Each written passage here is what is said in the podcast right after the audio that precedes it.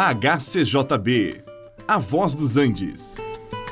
Você vai ouvir agora Meditações com o Pastor Victor.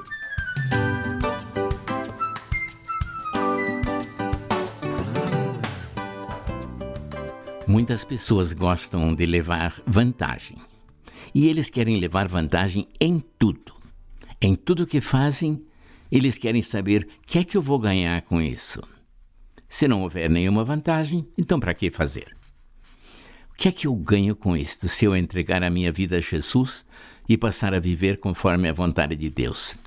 O que é que eu ganho com isto? Quando nós olhamos a vida de alguns heróis da fé, homens que deram a sua vida ao serviço de Deus, nós vemos que muitos deles tiveram um fim bastante triste. Muitos dos profetas do Antigo Testamento foram maltratados, encarcerados, outros foram mortos. Dos apóstolos de Jesus, muitos sofreram martírio. A igreja foi perseguida pelo Império Romano. E quando nós olhamos hoje para os países do Oriente Médio, nós vemos que há um quadro muito difícil para qualquer pessoa se converter a Jesus. Ele será perseguido pelos próprios familiares e muitas vezes são eles que o matam, pelo simples fato de crer em Jesus.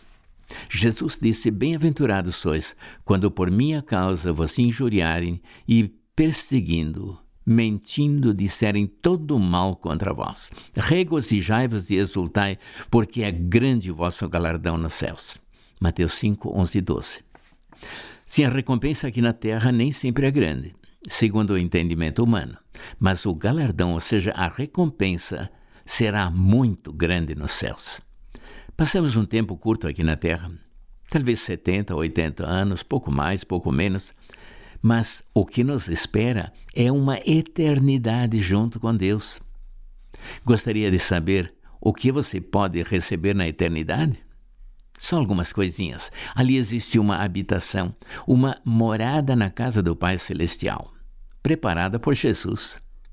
Temos da parte de Deus um edifício não feito por mãos, mas eterna nos céus, moradia permanente, sem pagar aluguel. Já é um bom começo, não é?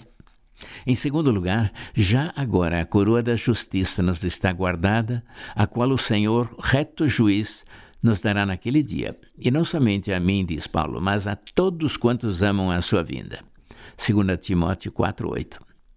Se uma coroa geralmente pertence a um rei, e a nós será dado reinar juntamente com Cristo. E se isso ainda lhe parece pouco, que tal assentar-se no trono juntamente com Cristo? Apocalipse 3, 21 nos garante isto. Olha, a recompensa é grande, vale a pena. Este programa é uma produção da HCJB A Voz dos Andes e é mantido com ofertas voluntárias. Se for do seu interesse manter este e outros programas, entre em contato conosco em hcjb.com.br.